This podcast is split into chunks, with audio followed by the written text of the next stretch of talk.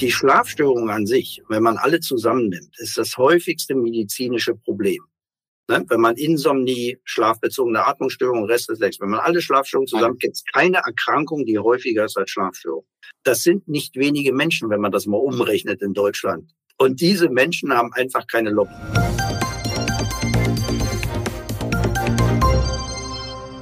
Heute ist wieder Mittwoch und damit Podcastzeit bei das PTA Magazin. Hallo und herzlich willkommen zum PTA Funk, dem Podcast für PTA und alle, die uns zuhören möchten. Mein Name ist Julia Pflegel und ich bin die Chefredakteurin des Magazins. Sind Sie heute ausgeschlafen? Wer Probleme mit dem Einschlafen hat oder nachts häufig wach liegt, ist tagsüber weniger leistungsfähig und zudem anfälliger für Krankheiten. Ausreichend Schlaf ist also super wichtig für unsere Gesundheit. Professor Dr. Ingo Vize ist einer der Begründer der Schlafmedizin und forscht seit 30 Jahren zum gesunden und auch zum gestörten Schlaf. Seit 2005 leitet Vize das interdisziplinäre Schlafmedizinische Zentrum der Charité in Berlin. Mein Kollege und Online-Redakteur Christoph Niekamp hat sich mit dem Schlafmediziner über die richtige Schlafhygiene, das schlechte Image von Schlaftabletten und den Hype um Melatonin unterhalten. Viel Spaß beim Zuhören und Liken nicht vergessen. Heute begrüße ich bei uns im Podcast PTR Funk den Verteidiger der Schlaflosen, einen Experten für das Thema Schlafstörungen. Professor Dr. Ingo Vize leitet das interdisziplinäre Schlafmedizinische Zentrum der Charité in Berlin. Ich freue mich auf das Gespräch mit Ihnen. Guten Tag, Herr Professor Vize. Ja, schönen guten Tag. Zu Anfang erstmal die Frage, wie viel Schlaf brauchen wir eigentlich für unsere Gesundheit? Das ist relativ klar beantwortet. Wenn wir gesund schlafen wollen, dann sollten wir jede Nacht mindestens sechs Stunden netto schlafen.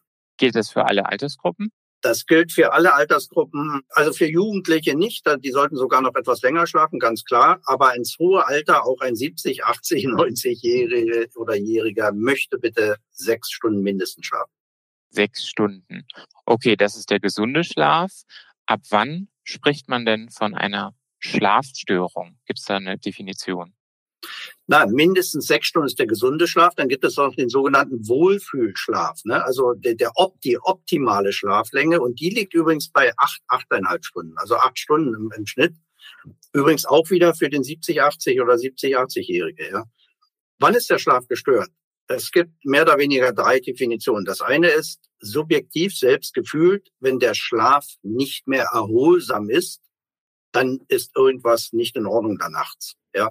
Mhm. Nummer eins. Nummer zwei, es kann die Schlaflänge gestört sein. Also ich schaffe meine sechs Stunden nicht, schlafe jede Nacht nur vier oder fünf Stunden. Und das dritte, was ähm, hier mit eine Rolle spielt, ist die Schlafqualität.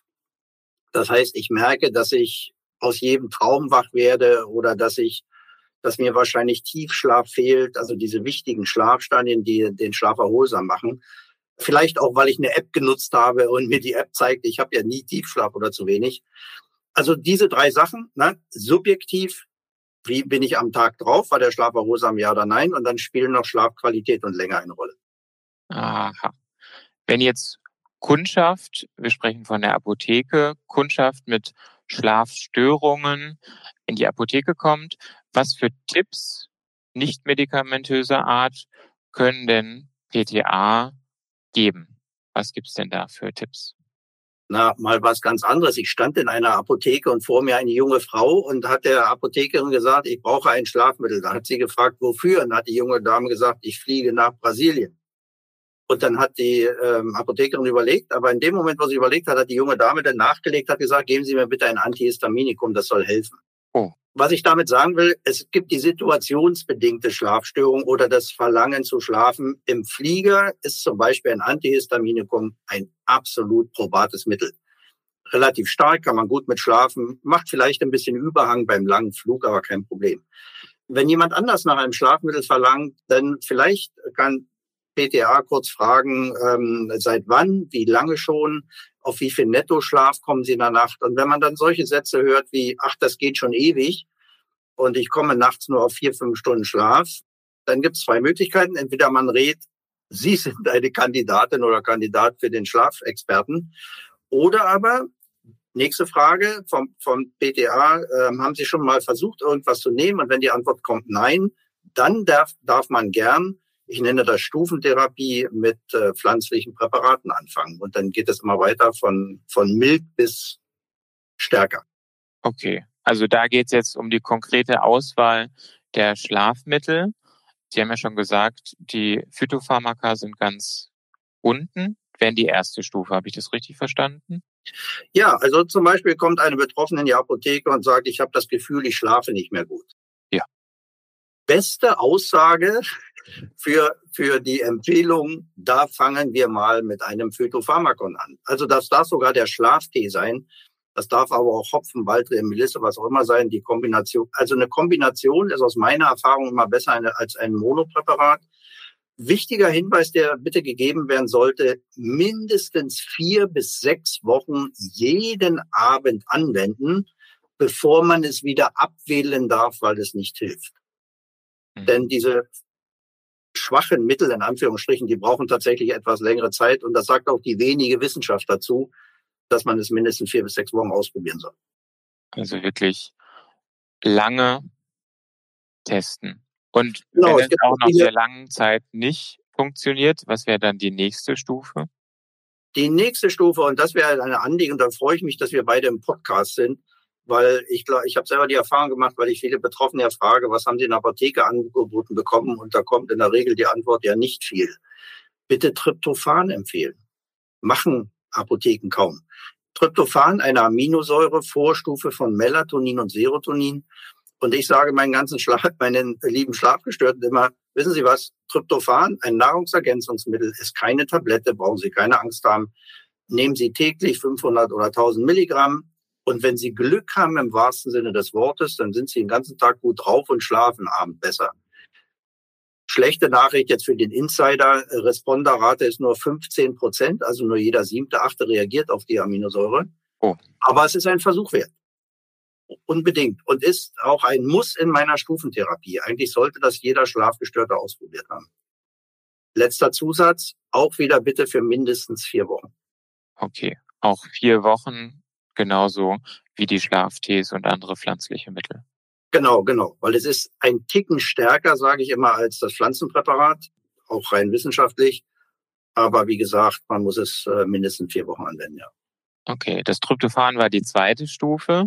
Mhm. Kommt darüber noch was? Bestimmt. Ja, darüber kommt das letzte milde Schlafmittel, wie ich es nenne. Das sind die melatoninhaltigen Präparate. Also Melatonin selber, ja, ist ja verschreibungspflichtig in Deutschland, wie wir wissen, die Tablette. Aus meiner Sicht muss man da auch nicht viel drüber aufklären. Also Melatonin hat null Risiko bei Erwachsenen. Es wird ja in einer Dosis von zwei bis vier Milligramm gegeben. Ich sage immer, die einzige oder die wesentliche Nebenwirkung ist, es muss nicht helfen. Denn es hilft ja nur bei Personen, die tatsächlich einen Melatoninmangel haben. Das sollte man auch aufklären, ja. Also keine große Erwartungshaltung im Melatonin. Melatonin hat ja seine Stärke bei Älteren, wenn der Melatoningehalt im Körper tatsächlich nachlässt.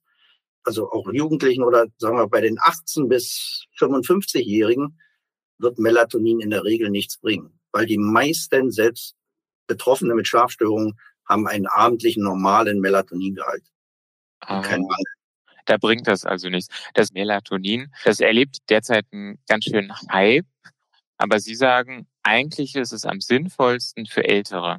Ja, ähm, sorry, wenn ich das so sagen darf, aber der Hype ist natürlich dem geschuldet, dass ein Schlafgestörter keine Schlaftabletten nehmen möchte, ja, weil die Schlaftabletten haben in der Medizin tatsächlich das schlechteste Image. Es gibt, glaube ich, keine Tablette, die ein schlechteres Image hat als die Schlaftablette. Deswegen greift man nach dem Strohhalm und der Strohhalm ist das Melatoninspray oder Kaugummi oder, oder Gummitierchen oder, oder was auch immer Lösung, was man da geben, nehmen kann. Da wird mit den, leider mit den Ängsten der Schlafgestörten gespielt. Ein aufgeklärter Schlafgestörter, und da hilft vielleicht dieser Podcast und, und in Zukunft auch die Beratung durch PTAs, bitte keine mittelalterlichen Schlafgestörten oder einer Schlafgestörten Melatonin geben nur weil es gerade gehypt wird oder man denkt, es hilft. Zu meiner Stufentherapie gehört Melatonin, gar keine Frage. Ich gebe es sogar auch jedem, aber einfach weil es bei mir von Stufe zu Stufe geht, wissen, dass diese Stufe Melatonin von den meisten abgewählt wird, weil es einfach nicht hilft. Ja, okay. Das heißt, wenn diese Stufe auch nicht hilft. Äh, sorry, Ja, sorry, wir haben auf dieser Stufe noch ein zweites Präparat, oh. was es ja in der Apotheke verschreibungspflichtig gibt. Das ist das Argomelatin. Mm. Tryptophan, zur Erinnerung, ist die Vorstufe von Melatonin und Serotonin. Argomelatin wirkt über Melatonin und Dopamin. Ah. Ein ähnlicher Effekt. Auch dieselbe Ansage von mir. Wenn Sie Glück haben, dann sind Sie den ganzen Tag gut drauf und abends schlafen Sie besser.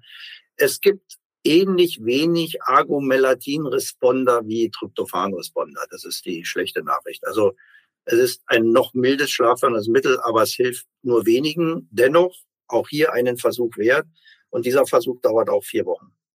Genauso vier Wochen. Aber Sie sagen, es schlägt wirklich bei wenigen an.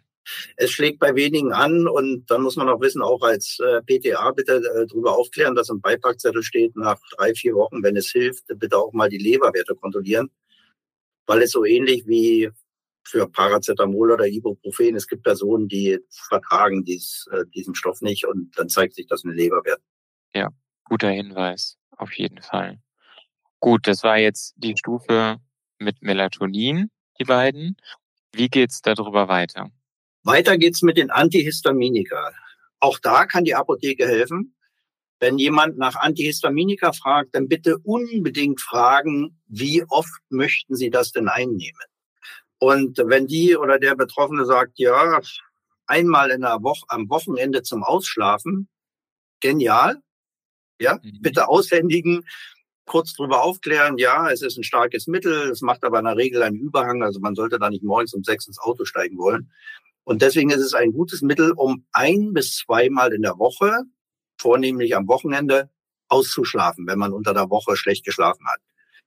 Das gilt also für alle Personen, die eine sogenannte, na, ich nenne mal periodische Schlafstörung haben oder intermittierende, die mit ein oder zweimal in der Woche ausschlafen klarkommen. Da hat es einen Stellenwert. Wenn jetzt jemand sagt, liebe Apothekerin, ich brauche das Zeug regelmäßig, geben Sie mir gleich drei Packungen, dann bitte unbedingt darüber aufklären, dass man das regelmäßig nicht nehmen sollte. Ist dafür nicht zugelassen, macht doch keinen Sinn. Das wäre so ähnlich wie, als wenn man regelmäßig, wie gesagt, äh, Schmerzmittel nimmt. Ungesund.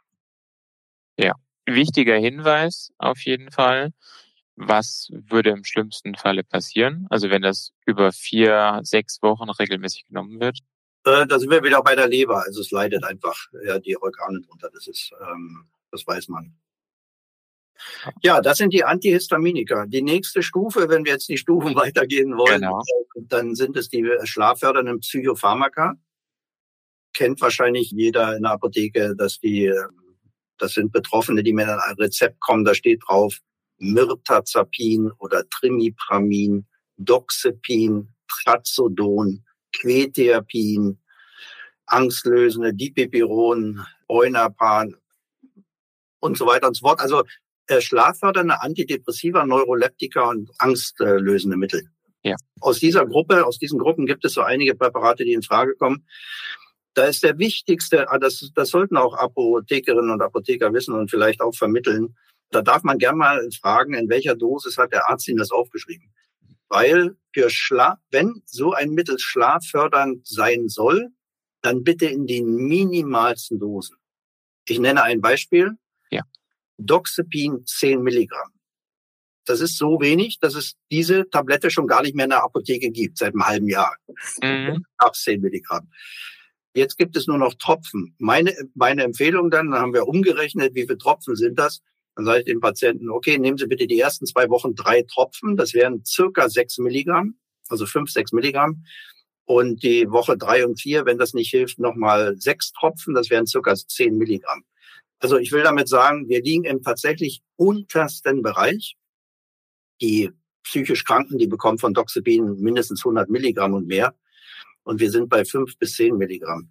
Wenn das nicht hilft, macht eine Steigerung eher keinen Sinn.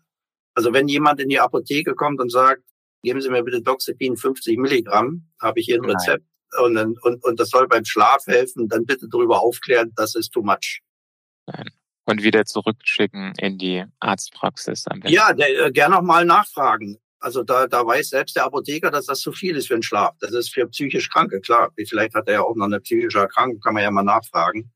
Aber wenn es um die reine, in Anführungsstrichen, primäre Schlafstörung geht, dann ist das zu viel. Ja. Gut. Und wenn wir die Pyramide, das Bild jetzt weiter nach oben gehen, sind wir dann schon an der Spitze angelangt oder wann kommen die Benzodiazepine? Ja, die Benzodiazepine sind schon der übernächste Schritt. Der, der nächste Oh. Schritt ja, der nächste Schritt sind die Hypnotika. Da zähle ich jetzt nicht die alten Benzodiazepine dazu. Mhm. Übrigens, weil wir gerade bei den Benzodiazepinen sind, die sind für mich ein No-Go. Also wenn jemand mit dem Rezept kommt, keine Ahnung, Nitrazepam, äh, Nitrazepam, Flurazepam, Fluninazepam, wie das alles heißt, wissen Sie ja, mit alles, was mit AM aufhört, ist ein Benzo. Und, und dann fragen Sie mal, wofür nehmen Sie das? Haben Sie eine Angststörung oder ein Problem? Und dann sagt er, nee, wenn nur wegen Schlafstörung. Oha. Das wäre auch, dann, dann wäre der Rat, ähm, der Rat folgen, bitte mal zum Schlafexperten gehen. Das sind keine Mittel, die wir heute noch verschreiben, es sei denn, und das gibt es, solche Schlafgestörten gibt es. Es gibt äh, 60, 70, 80-jährige Schlafgestörte, die seit 10, 20 Jahren eine minimale Dosis von einem Benzo nehmen, damit gut klarkommen, die Dosis nicht gesteigert haben und keine Nebenwirkungen haben. Aber das ist der seltene Fall. Deswegen haben wir heute die Benzoagonisten, Zolpidem und Zopiclon. Und auch da darf gern die Apotheke helfen, weil der Kardinalfehler von, von Ärzten, die das verschreiben, zum Beispiel Hausärzten oder niedergelassenen Ärzten, die nicht genau den Unterschied zwischen Zolpidem und Zopiclon kennen, die verschreiben Zolpidem, weil das früher mal stark beworben wurde und das Einzige, was sie kennen, also es hieß ja früher Stillnox. Ja. Und fragen aber nicht den Betroffenen oder die Betroffene, ja, worum geht's? Um eine Einschlafstörung oder Durchschlafstörung oder beides? Zolpidem ist für die Einschlafstörung gedacht. Das ist ja kein Durchschlafmittel. Mhm. Zopiclon ist das Ein- und Durchschlafmittel. Wir fangen aber tatsächlich in der nächsten Stufe nicht mit Zopiclon und Zolpidem an, sondern mit dem seit anderthalb Jahren oder zwei Jahren verfügbaren Bruder von Zopiclon. Das ist S-Zopiclon, Lunivir heißt die Tablette. Mhm. Das ist so ähnlich wie L-Tryptophan oder S-Citalopram. Ne? Also man schneidet von der Tablette Zopiclon alles das weg, was Nebenwirkungen macht und abhängig und so weiter und hat das saubere, in Anführungsstrichen, Zopiclon. Mit dem fangen wir gerne an. Da gibt's ein, zwei und drei Milligramm und ähm, haben damit ganz gute Erfolge, muss ich ehrlich sagen. Das ist ein Ein- und Durchschlafmittel. Es hat das Potenzial, schnell Ein- zu wirken, nach zehn Minuten. Und im Moment ist es neben dem Orexin-Blocker, über den ich noch sprechen werde, das, was das Potenzial hat, am längsten zu wirken, dieses S-Zopiclon, nämlich sieben bis acht Stunden. Also wenn man Glück hat und darauf reagiert, auf diesen Wirkstoff, dann kann man damit tatsächlich gut ein- und durchschlafen. Dann hat man die Wohlfühlschlaflänge schon erreicht. Genau. Und übrigens, wir therapieren hier nicht nach, nach Regularien oder dass, dass jemand da unbedingt eine Stundenzahl erreichen muss. Aber nur, nur ein, ein weiterer Grund, warum, warum das so wichtig ist, dass man nachts gut schläft.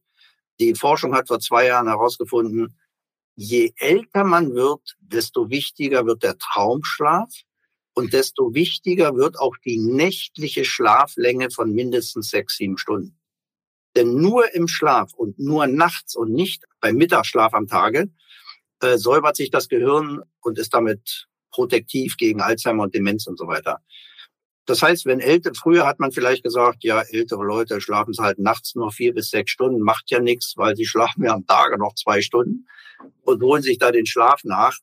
Da habe ich selber vor zehn Jahren noch gesagt, jawohl, sehr gut, gesund, würde ich auch empfehlen. Heute sagt die Wissenschaft was anderes. Nein, bitte der Nachtschlaf muss gepflegt werden. Das letzte schlaffördernde Mittel, was wir äh, auf dieser Stufe erhalten haben in Deutschland seit Ende letzten Jahres, ist der ein sogenannter Orexin-Blocker. Orexin ist ein Wachhormon. Mhm. Und die Idee der Therapie ist, ich blocke einen Wachstoff, damit, und damit kann sich das Schlafsystem sozusagen wieder entfalten. Das ist die Idee der Therapie. Also es ist eine ganz andere Philosophie als die Benzo- und Benzoagonisten, weil das sind ja Schlafförderer, sie stimulieren einen Schlafstoff. Die unsere bisherigen Erfahrungen circa ähm, naja, sieben, acht Monate, der letzten sieben, acht Monate ist, für alle die, die auf diesen Wirkstoff reagieren, ist es ein Segen, weil vielleicht andere Mittel nicht mehr geholfen haben. Die schlechte Nachricht ist tatsächlich, dass es auch Non-Responder gibt. Also es gibt tatsächlich Patienten, die diese schöne Mittel ausprobieren und keine Wirkung merken. Okay, aber wenige. Gibt's da ungefähr eine Zahl, die Sie uns sagen können? Na, ähm, also wir haben noch keine offizielle Statistik, aber es sind mindestens ein Drittel, die nicht reagieren. Okay. Und, und das sind aber, muss man ehrlich fairerweise sagen, wir sind ja eine Schwerpunktambulanz, also wir haben viele Betroffene mit einer schweren Schlafstörung.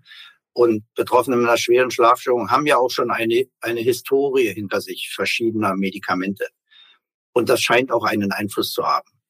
Wenn jemand mit einer Schlafstörung kommt, die vielleicht seit einem halben Jahr besteht und noch nie Medikamente bekommen hat, also sozusagen nativ ist sauber, äh, dann hat, glaube ich, darüber eine höhere, eine höhere Wahrscheinlichkeit, dass es hilft. Ah, okay. Und wenn man vorher schon viele verschiedene Schlafmittel ausprobiert hat, dann ist die Wahrscheinlichkeit höher, dass es nicht wirkt. Korrekt, korrekt. Und was die, die Schlafcommunity gerade überlegt, ähm, und das ist sicherlich eine nicht falsche Überlegung, wenn man auf dieser Stufe landet, dieser stärkeren Schlafmittel der Hypnotika, ob man dann nicht tatsächlich mit dem äh, Daridorexant anfängt bevor man auf die Benzoagonisten übergeht. Und diese Überlegung ist gar nicht so verkehrt. Es gibt ja auch Langzeitstudien über ein Jahr, dass ähm, wenn man denn auf diesen Wirkstoff reagiert, diese Wirkung tatsächlich anhält und sogar besser wird noch über zwölf Monate. Das sind sehr, sehr gute Daten und ähm, Nebenwirkungen gibt es wenige. Es gibt auch nicht dieses Abhängigkeitspotenzial der Benzos und der Benzoagonisten. Also von daher ist das schon so ein sehr hoffnungsvoller Wirkstoff. Und wir sind auch froh, dass wir den haben, weil wir haben ja, wir sind jetzt übrigens die Stufen schon durchgegangen. Ja. Mehr Medikamente haben wir nicht für die, die schlaffördernd wirken. Nee. Können Sie noch kurz die, die Wirkung von äh, Daridoxant erklären? Was macht das so besonders, diesen Wirkstoff? Alle Wirkstoffe, die wir bisher hatten, haben einen Schlafstoff vor, nämlich GABA, ne? Gamma-Aminobuttersäure stimuliert. Das ist ja der stärkste Schlafstoff, den wir in uns haben. Ich glaube, ohne GABA würden wir gar nicht schlafen. Und unter den Wachhormonen gibt es halt neben Orexin übrigens auch Histamin, ähm, Adrenalin, Noradrenalin, Serotonin. Und wir kennen ja, wir haben ja schon über die Antihistaminika gesprochen. Ja. Wenn ich das Histamin im Kopf, was wach macht, blocke, dann schlafe ich auch besser. Das ist ja die, die, die Therapie der Antihistaminika.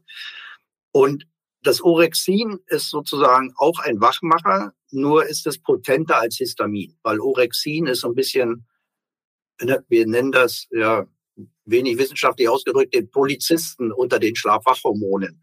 Mhm. Also es ist tatsächlich das Hormon, was aufpasst. Ja, das passt auf, was machen die Wachhormone, was machen die äh, Schlafhormone und stellen da eine Balance her.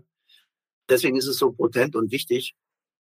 Und es kann tatsächlich, wenn man es blockt, dieses, diesen Wachstoff Orexin, fantastisch müde machen und einen guten Schlaf.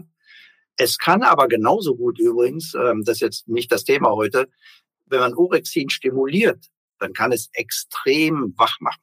Ah. Naja, kann man sich, das ist auch spooky, kann man überlegen, was man mit Orexin-Agonisten machen kann. Medizinisch ähm, sinnvoll bei an, einer anderen Schlaferkrankung. Es gibt ja die Hypersomnie, die pathologische Müdigkeit. Und da sind im Moment die Orexin-Agonisten in der Erforschung. Also ich, ich stimuliere diesen Wachmacher und mache die Leute damit wach.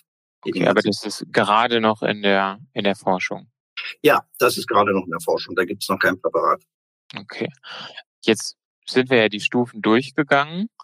Wenn jetzt jemand ohne Rezept in die Apotheke kommt und es wird erstmal vielleicht ein OTC-Mittel beraten, angeboten. Gibt es denn noch andere Tipps rund um die Schlafhygiene, wo Sie sagen würden, das verbessert auch den gesunden Schlaf? Na, der gesunde Schlaf kann nicht mehr verbessert werden. Ja, das stimmt. Na, aber klar, also jetzt sind wir beim sehr schwierigen Thema, weil das eine ist, dass die Krankenkassen kolportieren ja, also jeden Schlafgestörten kann man auch nicht medikamentös äh, behandeln, besprechen, was auch immer. Das Problem ist, wir haben offiziell leider keine schwere Gradeinteilung für die Schlafstörung, für die mhm. Insomnie.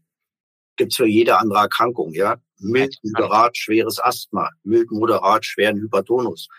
Wenn man das übertragen würde auf den Insomnie, dann sage ich, jawohl, für jemand, der ein sensibler Schläfer ist, also nicht mehr ganz so gut schläft wie früher, oder jeder, der nur einmal in der Woche oder zweimal in der Woche schlecht schläft, also eine, eine beginnende milde Schlafstörung hat, der sollte irgendeine Form der Verhaltenstherapie abgehakt haben.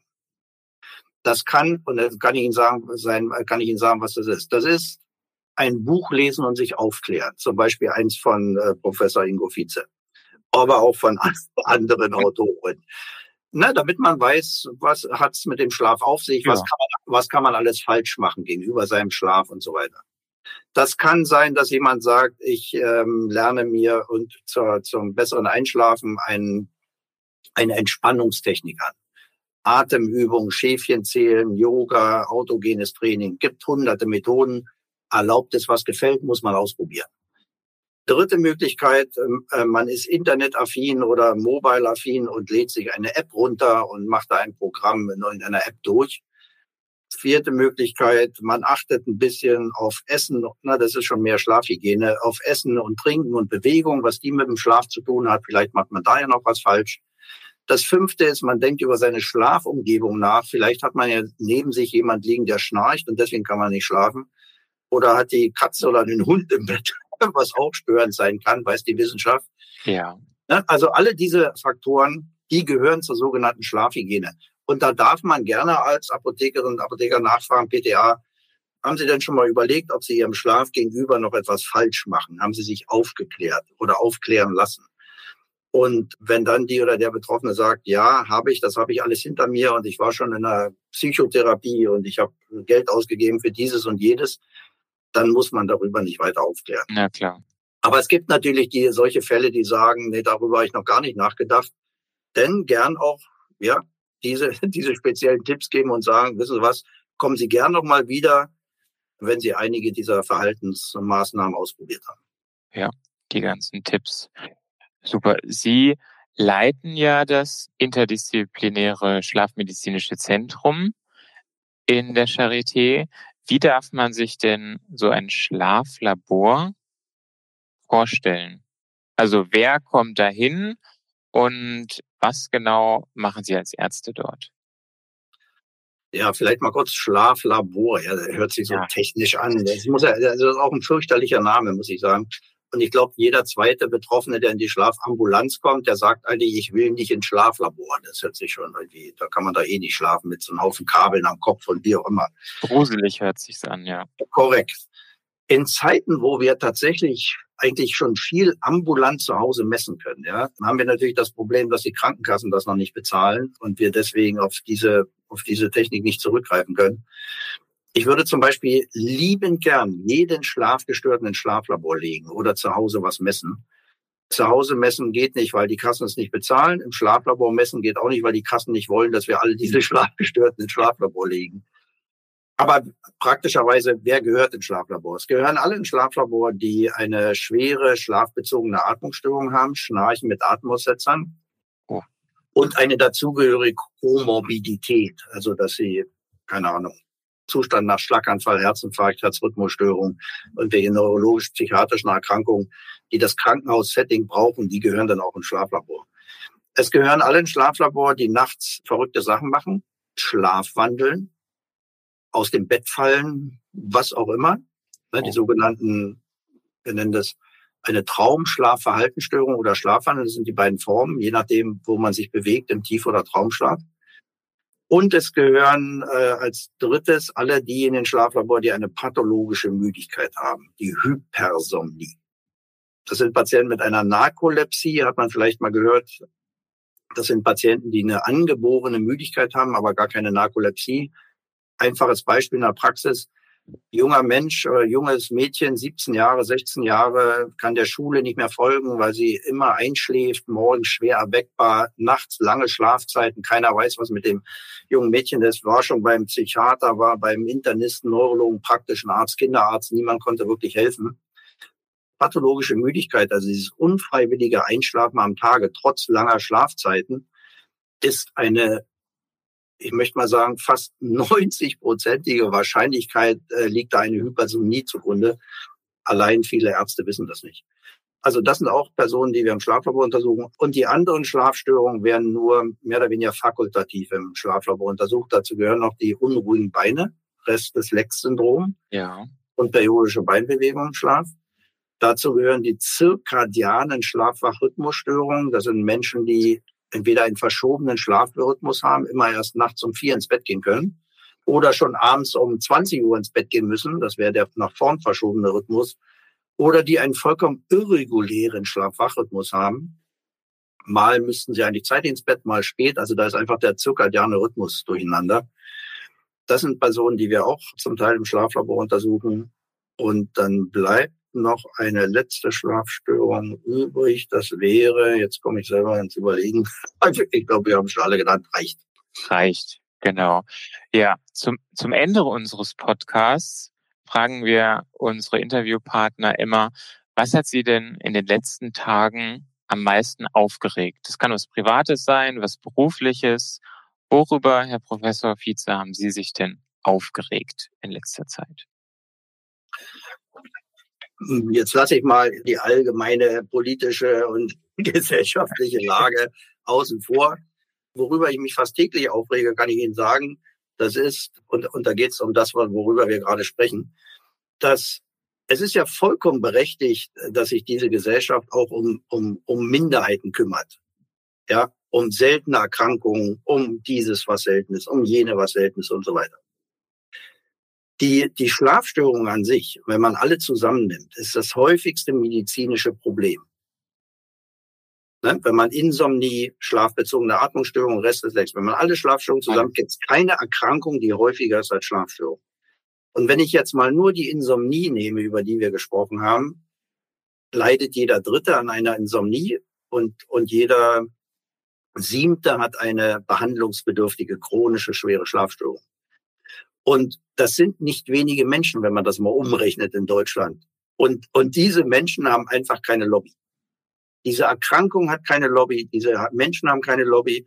Und sie haben mich gefragt, was mich ärgert. Da ärgert mich ein Schreiben von der Krankenkasse, die wieder mal sagt, ja, chronische Schlafstörungen muss man nicht therapieren. Das kann man, die, die Tabletten bezahlen wir nicht. Da kann man zum, zum, kann man sich eine App runterladen oder, oder zur Verhaltenstherapie gehen.